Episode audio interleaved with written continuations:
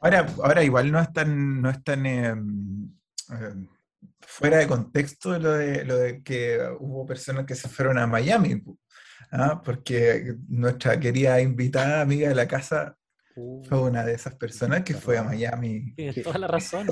Tienes toda la razón. No lo habíamos pensado. ¿Quién se fue a Miami? Mm, ese, ese es como el, preámbulo. Vamos, ah, queridos subterráneos y subterráneos a la cortina, y volvemos con nuestra invitada de honor.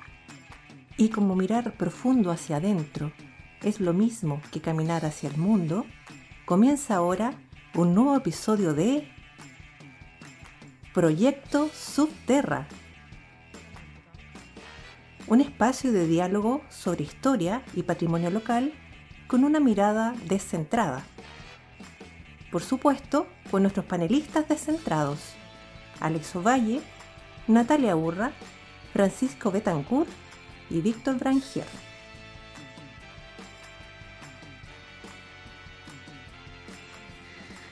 La doctora María Elisa Fernández nos acompaña en esta ocasión. Miren qué honor, chiquillos. Natalia Francisco Alex. Historiadora, académica de la Universidad de Chile, experta en cultura política ¿ah? y electoral de mujeres en el siglo XX chileno. ¿Cómo estás, María Elisa Fernández? Muy bien, Víctor, muchas gracias por invitarme a todos ustedes. Me parece que esta es una excelente instancia de conversar eh, sobre un tema tan, tan importante en la historia de Chile. Así que encantada de estar aquí. No, para nosotros.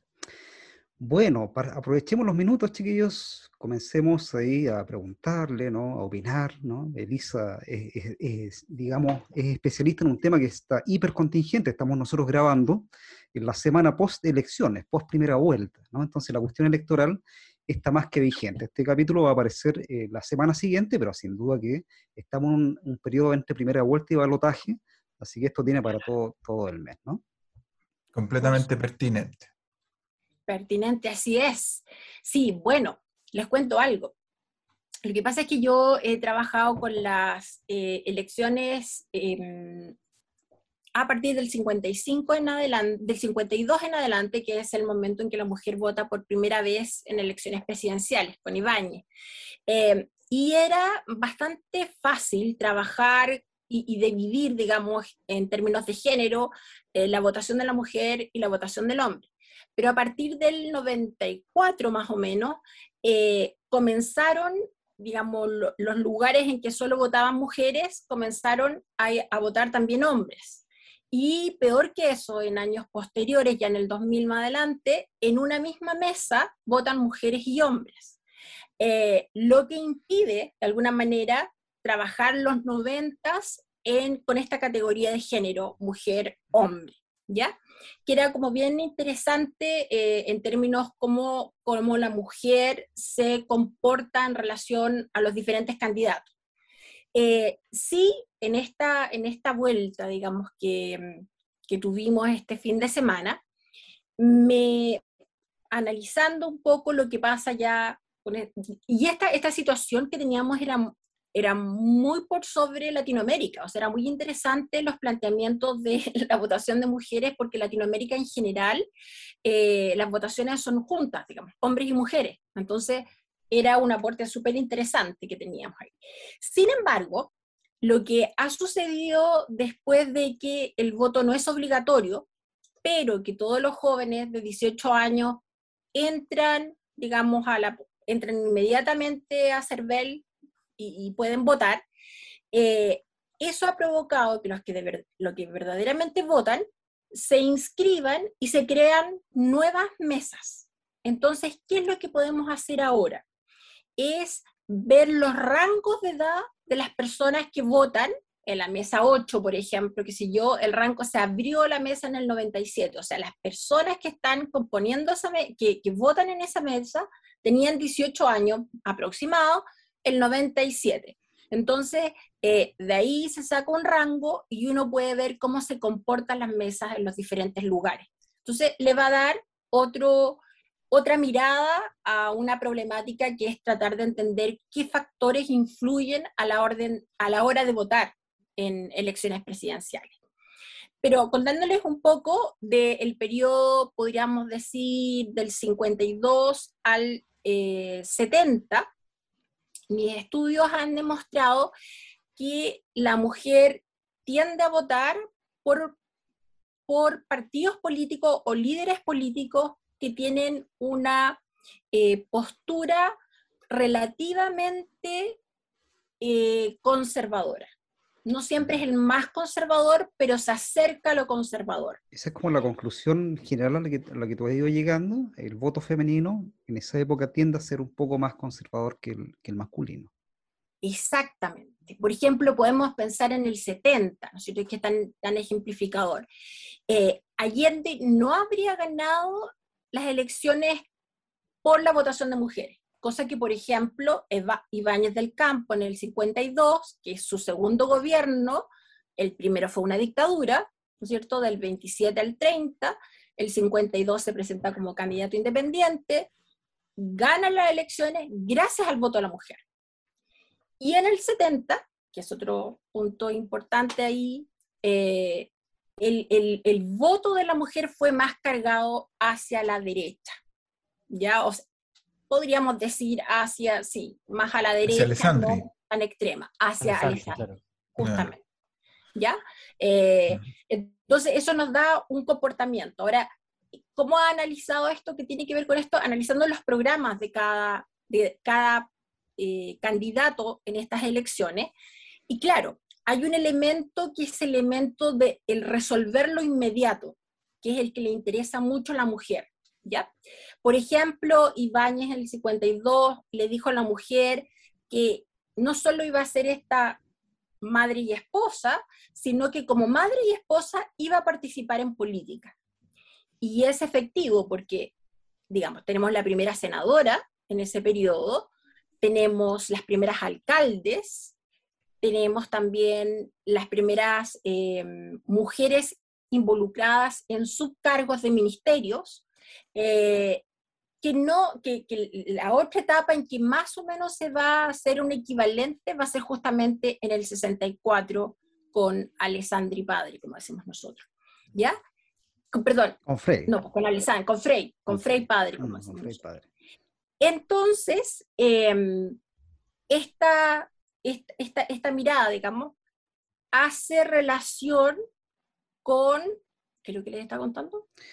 Este, mm, estás con el, bueno, con el voto femenino en los 60, eh, en la votación de Frey, ¿sí?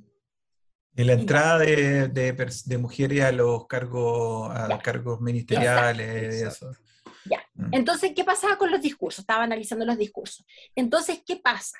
Ibáñez entonces se preocupa de la mujer, de su problema inmediato. Por ejemplo, su problema inmediato que decían las mujeres de las zonas periféricas es que su marido eh, era el que trabajaba, pero los días viernes cuando le pagaban, su marido era obrero, le pagaban y ella no podía ir a recibir el sueldo porque no tenía ese derecho de acuerdo al Código Civil.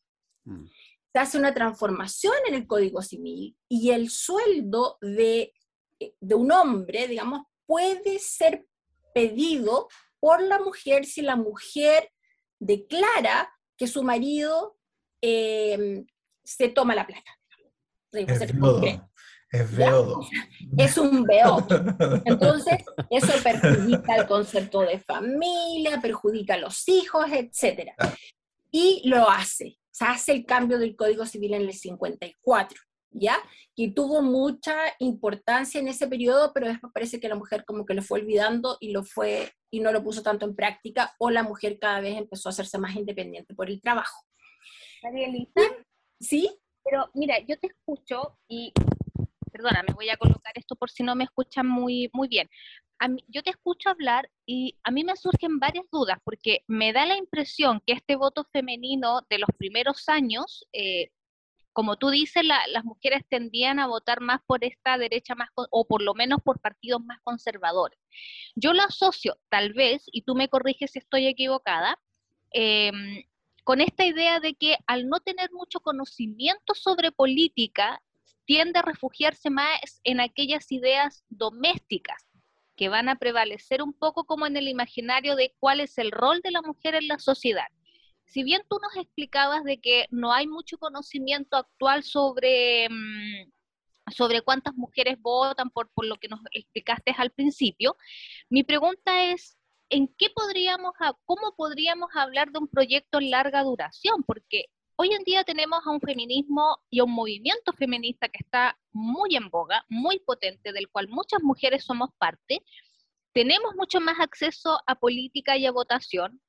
Sin embargo, estamos mucho más conscientes de que no solamente podemos cumplir un rol como mujer, sino muchos más y sin embargo se siguen dando estos efectos de una mujer que vota por partidos ultraconservadores, donde se sigue de alguna forma denostando las múltiples funciones o roles de la mujer. ¿A qué crees tú que se puede deber esto?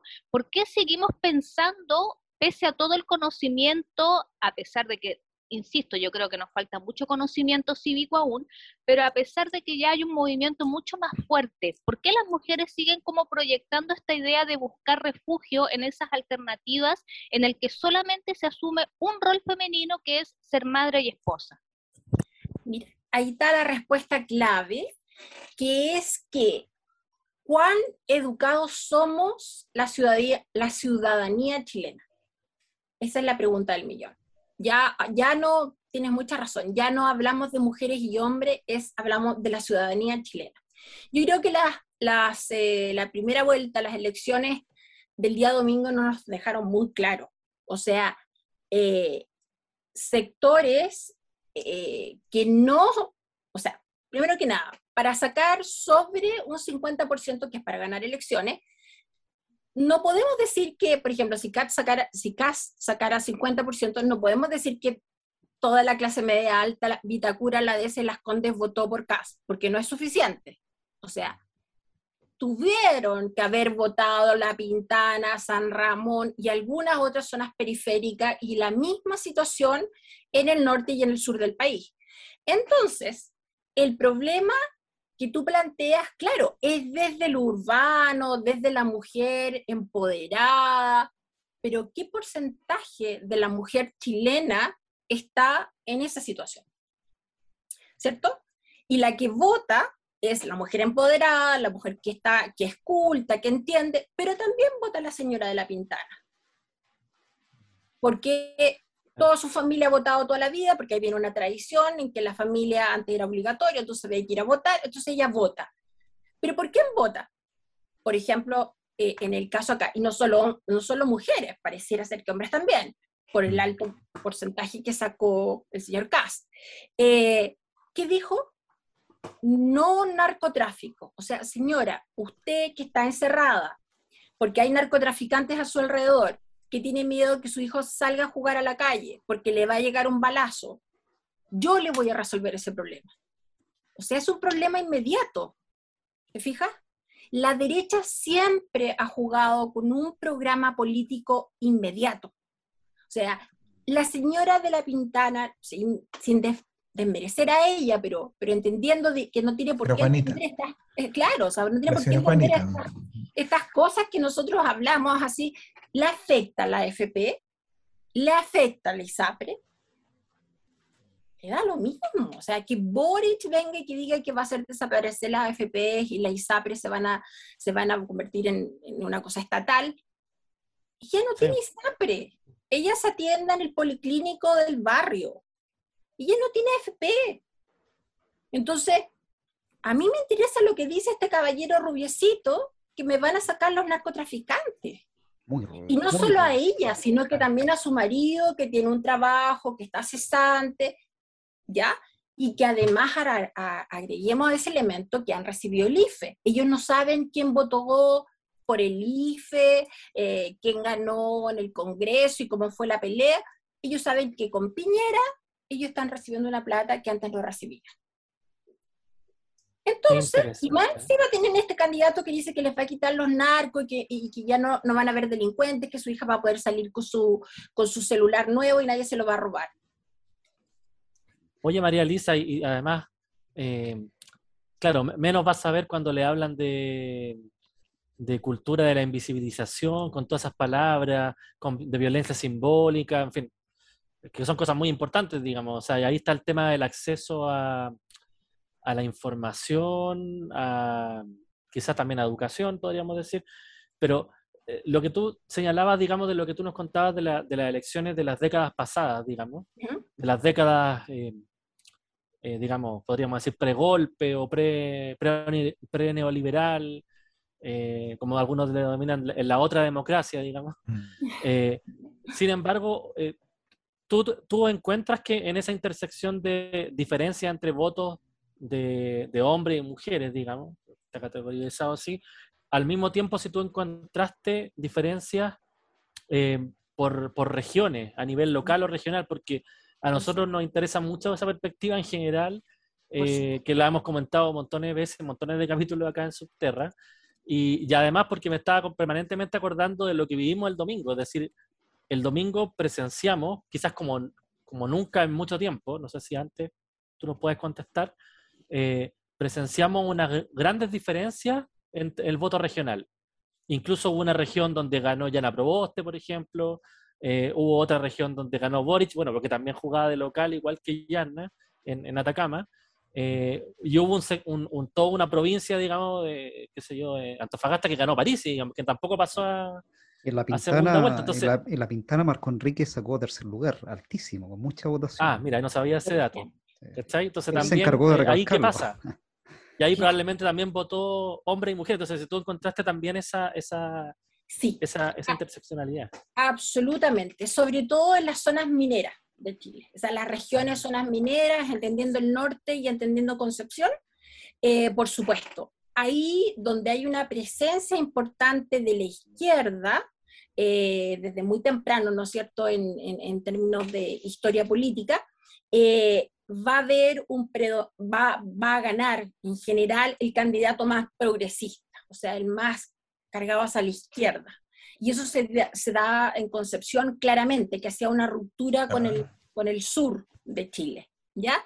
Eh, claro, había, y entonces se podían, y, incluso las mujeres también, su, su votación era bastante más alta por estos candidatos que por el candidato más tradicional. Eh, respondiendo, pienso yo, a que es una población que está más acostumbrada a un vocabulario em, de izquierda. Aquí quiero decir con esto, quiero llegar a algo que, es como una crítica que a veces la he conversado varias veces con Rolando Álvarez, no una, varias veces con el eh, profesor muy destacado con historia del Partido Comunista. Eh, el discurso de izquierda, centro izquierda, hasta PC, es un discurso complejo. Es un discurso eh, en general presentado desde como la intelectualidad. No sé si ustedes piensan en todos los candidatos que teníamos esta vez y el discurso de París, y si tuvieron la oportunidad de verlo en Instagram, etcétera, eh, pues era un discurso que no tenía discurso, digamos, eran un montón de palabras, ¿ya? Eh, bueno, el lenguaje también es importante. Entonces, yo saco por conclusión que uno de los elementos, uno de los grandes elementos que explicarían que la mujer, su comportamiento cambiaría en las zonas mineras desde, eh, desde el 52 hasta por lo menos el 70, tiene que ver con que está mucho más acostumbrada a un vocabulario, al sentido, al sentido de clase también, al pertenecer a un proletariado, o sea, se identifica con un proletariado. Conoce ese concepto, lo maneja, porque lo maneja su pareja, su marido, su amante, quien sea, y del cual ella, ¿cierto?, también se hace parte. Y creo que ese es uno de los factores que, que influía que en esos sectores eh, tendieran a votar más por, por candidatos más progresistas. Yo siempre, más de izquierda. Yo, siempre me acuerdo que, bueno, eh, desde, desde que nos conocemos hemos conversado, hemos tenido esta conversación varias veces a propósito del voto y qué sé yo. Eh, de ahí yo me conocí por primera vez el concepto de redneck. siempre me acuerdo que, que, tú sacaste a colación una vez un, el concepto pensando en cómo se daba en los interiores de Estados Unidos, eh, los votos más conservadores y que efectivamente le, correspondía a ellos, en el fondo, que eran personas que en realidad no estaban en los centros urbanos como Nueva York o, qué sé yo, Los Ángeles, eh, espacios donde, donde hay mucho flujo de ideas, porque son espacios que están abiertos al mundo, en rigor. O sea, en general, como los interiores, eh, o, en este caso el, Estados Unidos profundo o el, Chile profundo, que fue el que se, de algún modo se expresó en esta última, el domingo, ¿no? Eh, yo, eh, de algún modo, eh, y, que, es un poco para que también lo, cuando la señora Juanita y el señor Juan, ¿no? Don Juan que nos escucha, para que ya no, sí, no lo carguemos tanto con él. claro, por favor. Sí, don Juan Herrera, claro, lo, lo, pueda en el fondo también un poco como decodificar. Hay hay, hay espacios donde, por ejemplo, el rodeo es parte de la, de la identificarse, digamos, de la identificación, ¿no? de la identidad espacial, barrial, regional, a propósito de, de, Proyecto Subtierra, que siempre está pensándose eh, un poco hacia las regiones, hacia, hacia comprender ¿no? este, este pensamiento descentrado. Entonces, en general, surge esa, a la vista, me, refiero de, las personas de pie, no común y corriente, el por qué eh, los, eh, candidatos conservadores ganan en estos espacios como más tradicionales. Y nosotros decimos tradicionales porque sabemos que son tradicionales. Eh, pero, pero, pero en el fondo, y ahí, ¿cómo podría expresarse el voto femenino? Porque también la mujer tiene un rol distinto que en la ciudad. No, sé cómo, no sé cómo lo ves tú al, respecto de lo, que te... Yo creo que eh, también ese es otro punto muy importante. Pienso, pensando desde el 52 al 70, que la mujer era mucho más influida por la postura del marido eh, en las zonas rurales de lo que era en las grandes ciudades. O sea, como que ella tenía su propia, su propia postura, ¿ya?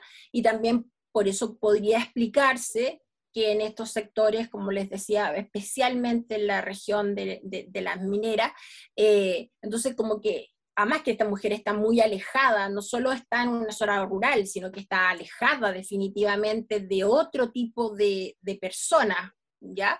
Eh, entonces yo explicaría que ahí esa relación patriarcalista que queremos ver nosotros las feministas se, se funda eh, y efectivamente tiene, tiene un, rol eh, que hace que la mujer piense de esa manera, porque tiene menos posibilidades de ver alternativas, ¿ya? O sea, eh, ¿dónde ve esas alternativas? Si donde va a comprar es el mismo lugar que van todas las otras mujeres, a lo mejor lo que sí hay un cruce muy grande entre la mujer del gerente de la minera como la señora que es eh, señora de un minero, o sea, pero tienen mucha relación común. A mí esto también lo puedo decir con cierta certeza porque me tocó mi, mi, tío, digamos, era en la mina eh, del Antofagasta, que se cerró, por supuesto, hace un tiempo ya, hacia el interior de Antofagasta, me tocó estar de vacaciones ahí, me, mandaban, así como para que no se aburra la cabra chica, ¡pum!, me tiraban en un avión con un lechero colgando y me recibía ya mi tío, que era un amor.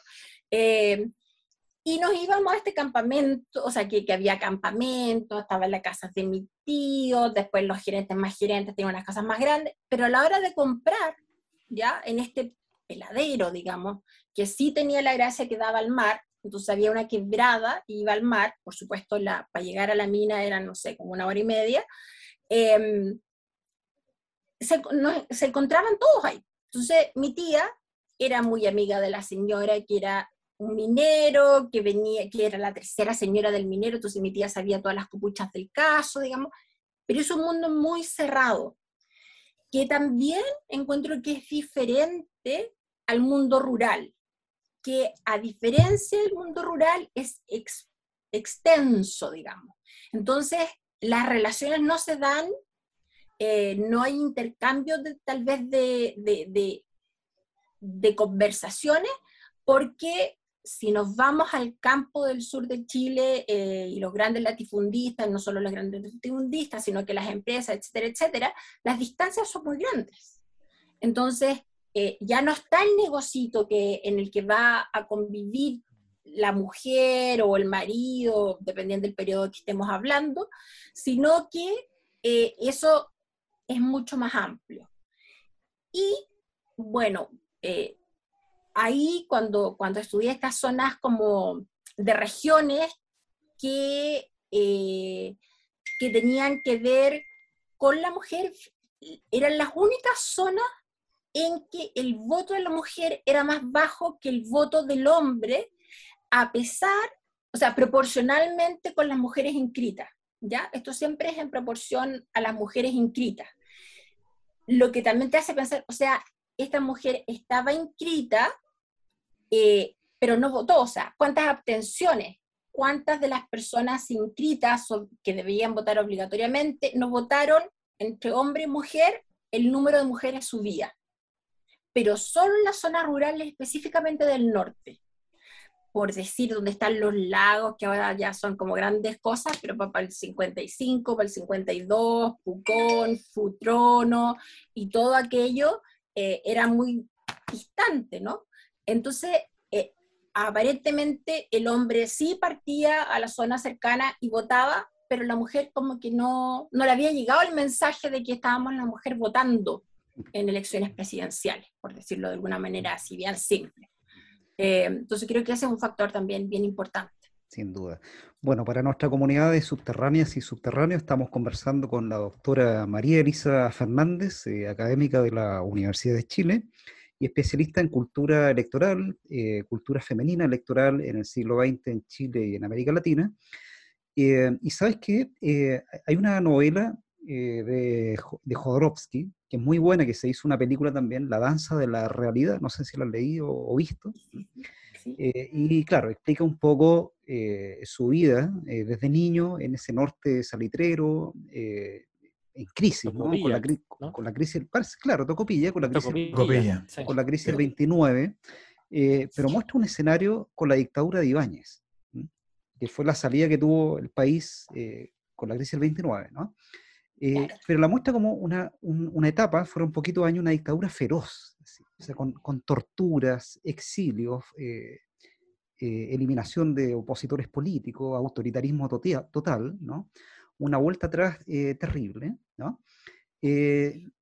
entonces, y, corta, digamos, como una especie de, de, 17 años de dictadura, pero concentrado en dos o tres, muy intenso, en el norte sobre todo, ¿no? Y tomando en cuenta esas descripciones que hace Jodorowsky en la danza de la realidad. Exactamente. Uno se pregunta, uh, uno, se pregunta eh, ¿cómo diantres, ¿ah? cómo diantres, el año 52 lo eligieron presidente? ¿ah? O sea, porque todavía estaba esa generación viva, son 20 años nomás, ¿no? Entonces, por eso yo digo, hay varias, varias cosas a propósito de lo que Natalia dice con las largas duraciones, cómo se proyectan esas elecciones para el día de hoy uno dice, bueno, salió el, el candidato, el presidente Cast, iba a decir, el candidato Cast. Ay, por favor. casi, casi, me matan ustedes. Bueno, el candidato Cast ¿ah? salió con, una, con, un, eh, con alta mayoría, pero con un discurso de alabar, eh, digamos, lo más eh, tradicional o a Pinochet, digamos.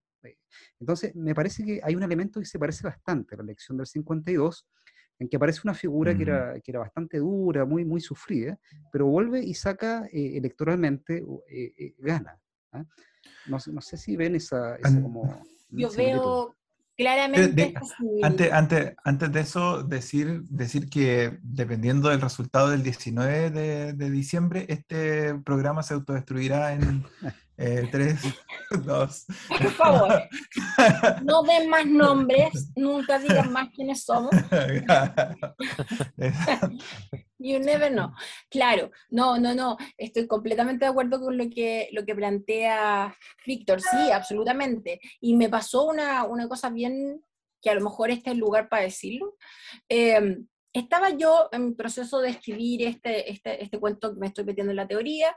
Eh, el día miércoles y el, el, congreso que yo tenía era el día viernes en Viña del Mar y la, eh, las eh, periodistas de la Universidad de Chile empiezan a, a, llamar a los profesores que pueden hacer un artículo, que sé yo, y ya, que me tocó. Entonces, eh, querían que hiciera un estudio comparativo con alguien eh, pero que alguien les había dado el dato que yo podía hacerlo con alguien, em, respecto a lo que era la, mm, la, acusación constitucional que se le había hecho al presidente Piñera. Eh, entonces dije, no, o sea, es que no, porque tengo que terminar este trabajo y a mí poco a poco me he ido retirando, digamos, de esas entrevistas televisivas, porque la última fue ya totalmente engorrosa, en que yo había hecho todo un análisis cultural de por qué Sting había venido a Chile y era el primero después de la dictadura, y salió una frase que decía, entonces antes escuchábamos solo música en pasada, eh, doctora en Historia, Universidad de Chile, o sea, no, o sea, como que ya eso demasiado. Bueno, entonces dije, y bueno, no, le digo, el profesor Gre, fantástico, él lo puede escribir. Esto se me dice la periodista, no, es que el profesor Gre me dio su nombre. Me sonó. Dije, bueno, ya, me voy a poner a escribir, voy a hacer una comparación con, con Carlos Ibáñez del Campo, porque fue el primero que se le hizo una acusación constitucional, pero estando fuera del poder obvio, porque era una dictadura que tenía él, nadie lo iba a acusar de nada, pero tan pronto salió, se le acusa en el fondo por derechos humanos. Cosa que no se pudo llevar a cabo porque eh, no era presidente de la República, pero sí lo obligó a abandonar el ejército. ¿Ya? Y tuvo, bueno, él se jubiló como general porque él se auto auto... Le dio de baja. De, claro, le dieron de baja, pero él de coronel pasó a general en dos pasos cuando estaba en la dictadura. Bueno, y curiosamente, él también es, pero ya en el poder, es acusado por segunda vez, una acusación constitucional, en el segundo gobierno, el 56, ¿ya? Y de nuevo eh, queda absuelto. Pero yo lo que, ya, entonces yo... Estaba muevo... todavía, ¿no? No. no, no, no. Eh, bueno, de ahí yo me muevo entonces a hablar de Piñera, ¿no? Y acá tenemos la comparación, dos acusaciones, una en el poder, la otra en el poder, pero, pero es la primera vez que tenemos un presidente que, se, que, uno de los cargos, digamos, es bastante serio, ¿no es cierto? Que tiene que ver ya con sus comportamientos morales y éticos en, en otros en varios aspectos, que fue la, la, última en relación a este proyecto Dominga. Eh, entonces yo escribo el número de palabras que me dijeron, eh, un poquito más tal vez, pero claro, todo con un espíritu de relacionar las cuatro situaciones en torno a los votos en que em, se, en el fondo en el, que, en el que se decidió en el Congreso si se daba curso la acusación o no se daba curso. Y en torno a ello explicar cómo funcionaban los partidos políticos. Entonces terminaba diciendo que finalmente, en el caso de Piñera, em, la acusación, digamos, o sea, era un asunto netamente de partidos políticos y de asociaciones de partidos políticos, y poco le importaba lo, de lo que se le estaba acusando, ¿ya? En ese momento, y, y todavía muy cerca de las elecciones. Bueno, todo este análisis que me tomó su buena tarde, escribí 3.000, 4.000 palabras. Eh, entonces lo mandé ese mismo miércoles para seguir trabajando con mi tema. Y salí el sábado, pero es que era muy importante porque era la columna de la Elisa Fernández. Entonces, ya, pues, le dije yo, no está tan mal. estando en el Congreso, el día sábado, porque ya no hay dónde comprar diario. No sé si se han fijado en ese pequeño detalle, pero yo por primera vez quería comprar el diario para tener el artículo. Gracias a Dios no lo compré porque después que lo leí era para votarlo. Me sacaron todo, todo. O sea, lo único que quedó era que habían dos pelados, uno se llama Carlos Ibáñez del Campo y otro Piñera, y ambos habían tenido acusaciones constitucionales dos veces. Eso fue la tercera. Eso es lo que yo dije. En tu columna de la tercera en la columna de la tercera. La tercera, sí. Entonces, uno dice como historiador, ¿volveré a escribir para la tercera alguna vez? Hazlo. No, no hay que rendirse. No hay que rendirse. No hay que... Míranos a nosotros. Entonces, cuando el rector nos manda esas cartas, así que la Universidad de Chile tiene que ser más visible, el problema es que el costo es muy alto, porque mm porque te están censurando. literalmente. Una censura. A mí no es lo mismo que cuando uno manda un libro, te hacen correcciones y el editor le gusta, te pregunta, ¿le gusta? Y mm. Puede decir sí, no, más o menos. No, aquí no me dijeron nada. O sea, esta cuestión yo la mandé y apareció en el diario lo que se le dio la gana.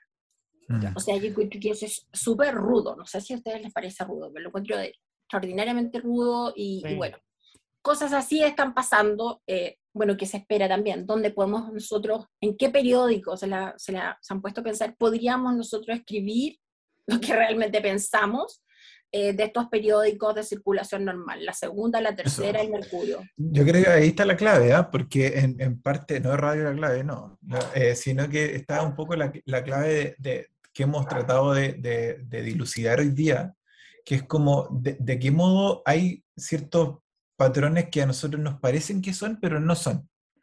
¿Ya? Eh, eh, tomándome la pregunta de, la Natalia y, todo lo que nos has dicho hoy día, y lo que he dicho yo también, esto de, lo, de, ay, vamos a hablarle a la señora Juanita y a don Juan, nosotros en, general, las personas que se dedican a, la historia, en el fondo como a, como a, la, a la, historia más, más académica, eh, también pensamos que estamos hablando desde algún lado, ¿ah? en algún espacio del Olimpo, ¿no? Eh, estamos, estamos conversando, estamos eh, tirando ideas, ¿no? En parte es, el, el, espíritu de, de, Proyecto Subterra, eh, en parte acercar a las personas. se fijan que está el pueblo, está la gente, están las personas. hay distintas maneras de, de acercarse a eso.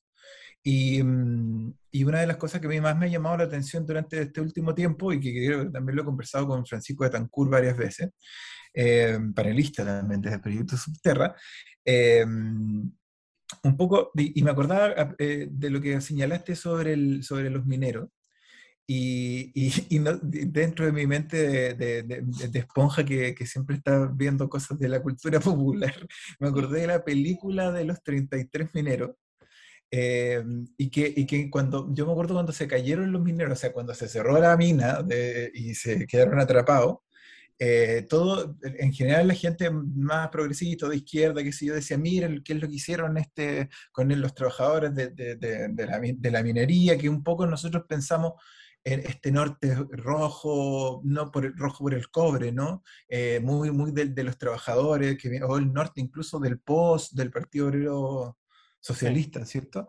Eh, em, entonces, eh, no obstante, salieron los mineros enarbolando la bandera chilena y después paseando con el presidente y el presidente hasta más rabiar, ¿no? Eh, mostrando el famoso papelito y qué sé yo, pero, pero una de las cosas que pasó es que, es que nos, nos caímos en la perplejidad que no eran, no estaban enojados, estaban felices y después se fueron a pasear, los llevaron a todo, a todo el mundo y, fueron los representantes, casi los mejores representantes del gobierno del presidente en ese momento, en ejercicio. Entonces, de pronto, y, una, yo me quisiera dejar como la, idea dando vuelta eh, para, como redondeando cuál es mi reflexión de hoy día también, eh, es eso, que de repente tendemos como idealizar a las personas común y corriente, tal como ustedes, quienes están detrás de la pantalla o del, de, de, todas nuestras plataformas, ¿no? Eh, eh, Evox, Spotify, eh, etcétera. Em, que, que, que, en realidad nosotros parece que en, en, nuestro, en nuestro análisis y por la y, que, y, que, siempre es muy molesto, ¿no? Estar hablando desde y para. Eh, siempre estamos, digamos, en esa contradicción, porque nosotros vemos una cosa, vemos lo que experimentan nuestros familiares, vemos, ya hablaste cuando te subieron al, avión, ¿no? Y lo que nosotros estamos pensando, que nosotros nos detenemos a parar esta, a hacer esto, ¿no? Que es muy importante que sigan existiendo este tipo de reflexiones de aquí, en este momento y aquí para el futuro también, o sea, nosotros eh, hemos logrado esa posibilidad en términos eh, democráticos diría yo, eh, y, que, y, que, sería muy, muy triste que, pudiera, que los perdiéramos. Yo creo que en eso, en eso radicaría mi, mi análisis por hoy y, que no está, digamos, eh, exento de, de, la opinión ¿no? que, tienen, que tenemos todos nosotros en general y que tiene la ciudadanía en parte, que, que, que no, no es el, el, poder decir lo que uno piensa no es poco. Oye, y aparte, aparte de la idealización, oh, disculpa. no, no, sigo yo después. Eh, No, no, cortito, digamos, que aparte de que, de que, digamos, María Elisa nos ha mostrado como, justamente como estas historias que, que, que, digamos, uno a veces piensa que es de una manera y era de otra.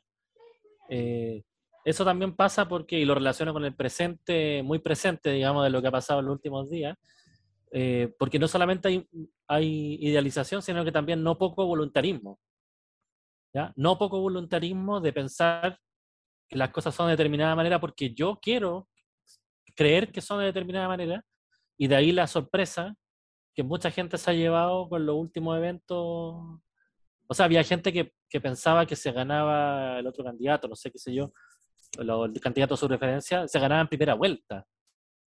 O sea, ¿qué antecedente histórico da para pensar eso?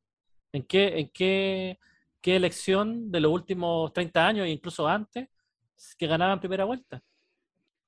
O sea, un mm. desconocimiento, o más, más que desconocimiento, un, un, un voluntarismo eh, que bueno, después viene la, la excepción, digamos. Eh, entonces, bueno, es complicado. Yo lo, yo lo que quería comentar es porque yo escuchaba a, a, María Elisa cuando nos contaba este tema de que envió un artículo a un determinado diario y prácticamente este diario le borró todo lo que ella quiso. A mí también me hace mucho sentido, y eso también te lo pregunto, cómo la prensa a nivel histórico ha influenciado para las elecciones porque claramente estamos viviendo una situación como país muy compleja, y me suman las palabras de Ale, que sería muy triste que perdiéramos todos nuestros últimos derechos y nuestra democracia que hemos alcanzado estos últimos años, pero ya pequeños indicios como este, donde yo mando una carta, como dices tú, donde hago un análisis más bien histórico, donde me imagino que tu opinión política es más bien reservada, porque tú lo que estás haciendo es relatar algo histórico, y sin embargo, embargo, cuando te la publican, literalmente no está ni la décima parte de lo que tú querías decir. Entonces ahí también yo te pregunto, ¿cómo la prensa desde los tiempos de Ibáñez a la fecha ha sido gran artífice de las elecciones, tanto a favor como en contra del candidato que gana? Yo creo que viste en el clavo. Fundamental, fundamental. O sea, eh, en los viejos tiempos eh, a través del periódico, este que se compraba, que, yo tuve esta experiencia el día pasado en no encontrar un lugar en Viña del Mar que vendiera periódicos, eh, pero sin duda. Y eso también te hace, hace sentido, fíjate, si pensamos en el otro candidato, el que no está en Chile, ¿ya? El que, el que hizo una campaña a través de medios eh, de, de, la net, digamos. Digitales. claro, y, que sacó una tercera mayoría. O sea, eh, cuán importante, él ni siquiera tuvo intermediarios como editores, ¿no es cierto? Como, como un, no sé, un registro editorial de años, sino que ahí puedes ver, o sea, cómo, cuán influyente puede ser tal vez hoy en día más que la lectura, la palabra. Y este tipo de programas que ustedes están haciendo, que me parecen súper importantes, porque nosotros como historiadores, nos, como dicen ahora estos teóricos, siglo XXI, si, nosotros, si nuestro mensaje o lo que nosotros trabajamos no llega a todos y solo queda entre nosotros, no logramos nada. Porque en realidad que nos culturizamos a nosotros mismos, pero la idea de siempre, de la historia y de las, y, de las humanidades, es como un apoyo social. Entonces, cito por el proyecto, que me parece muy, muy interesante, y justamente apoyo lo que dice Natalia, o sea, lo importante que es, y hoy en día, este tipo de comunicación. Eh, que es una comunicación que puede ser formal, menos formal, da lo mismo, pero es una comunicación en la que hay intercambio de ideas, eh, que eso también debe existir, porque cuando solo recibimos información desde una línea, sea, por ejemplo, no sé, yo siempre veo X periódico todas las veces y solo veo ese periódico y no otro, la visión que voy a tener, ya sea de las elecciones, del mundo, del nivel económico, en que está la situación económica del país, va a ser de acuerdo a eso que yo vi, leí o escuché, ¿cierto?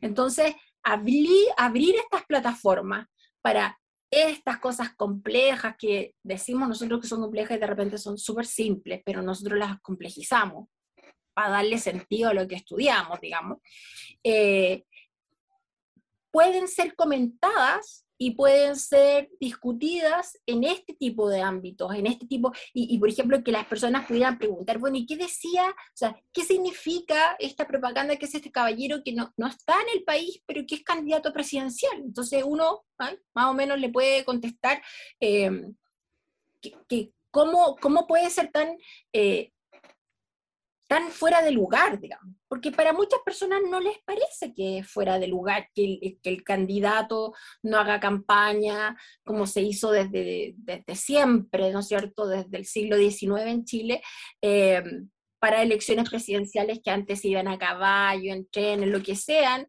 los candidatos para recorrer todo el país. Bueno, estamos en el siglo XXI y tenemos un candidato que no recorrió nada, no pisó territorio chileno. y además no va a pisar, parece, porque la deuda de, alimentos que tiene es insólitamente alta, que es otro gran problema para las feministas. O sea, mejor que ni entre el caballero, porque aparte de lincharlo, lo vamos a hacer pagar su debida deuda. Eh, entonces, también tú, tú, pensarías, por ejemplo, Natalia, que tú me contabas, bueno, si nosotros las mujeres no estamos moviendo tanto, ¿y, qué pasa? Em, aquí está un caso claro, porque, no sé, una mujer a lo mejor que, que, se mueve, que es feminista, que va a las marchas y todo, o sea, no se le ocurriría votar por este individuo porque ya tiene una, una nanita que es bastante grande y bastante importante, entonces de partida tiene un pasado más, más oscuro que los otros. O sea, si buscamos problemas, yo creo que todos les vamos a encontrar, pero este es bien obvio, ¿no? Mm, Pienso yo. Oye, eh, subterráneos y subterráneas, yo estoy encantado escuchando a Elisa, pero me entró un pánico. Vi pasar por detrás de las paredes de ustedes a un personaje ochentero. Qué miedo. No. De negro, de negro, de negro. no me de negro. Ah, Black Power. El Ku Klux Klan Black, Black Power. El chacal de subterráneo. ¿ah? El chacal eres tú. El chacal eres tú. No, digan eso. No, que cada, cada, cada, capítulo intenta desmarcarse del personaje. No, pero no, no, no revele la identidad del fantasma Oye, bueno, Elisa, nosotros te agradecemos un montón. Lamentablemente tenemos este acote de tiempo que nos recomiendan que no sean muy largos los capítulos, pero yo creo, que estamos en un momento, en un betweenes, entre eh, primera vuelta y balotaje, que, nos va a tener ahí como preocupados todo, este tiempo.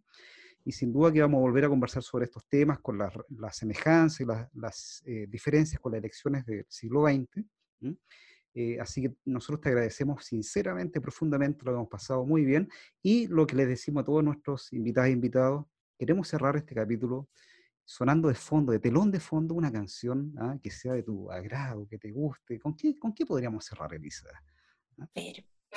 Una de las canciones que me gusta mucho, que también es, es, simplona, pero me encanta, es una canción de Jessie Joy que se llama Quiéreme despacito.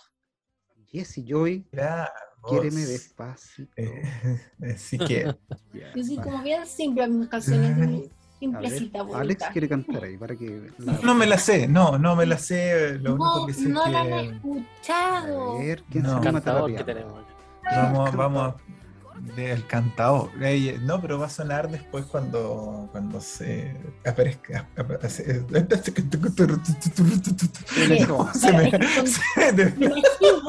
con tanto material que tiene, tanto material y tantas canciones y tanto, o sea, que te es, yo, yo entiendo la dificultad de, porque están tan preparados el equipo que tienen ustedes, hay que hablar con el tipo de la música, después hay que hablar con el otro tipo que es el que pone la música, claro, o sea, esto toma tiempo. Muchísimo, bueno. Es un tras bambalina enorme y y toda mucha producción y eso. Nosotros a veces no estamos tan, tan eh, preparados para tanta eso, para tanta producción y, los medios y todo esto que Claro, no les quiero decir que tengan que tener un periodista para que los ayude, pero No, no, es que sí hay, una persona que está ahí como en alguna parte, que van nuestros saludos para él, ¿no? que también como el chacal de la trompeta, que no lo conoce nadie, pero algún día los vamos a traer a todos eh, a, este, a este espacio que nosotros queremos abrir para todas y todos y todes. Así que mm, eso, yo, yo creo que ya nos vamos despidiendo, ¿no? Como todas las semanas. Un súper placer de estar acá, los felicito por el, por el proyecto, que sigan adelante y mucha fuerza en, en todo lo que viene, a todos ustedes. Y a, todo- a todos los que nos están escuchando, por supuesto. Nos vemos en la próxima. Muchas gracias. Nos vemos. Nos vemos. Chao. Cariño.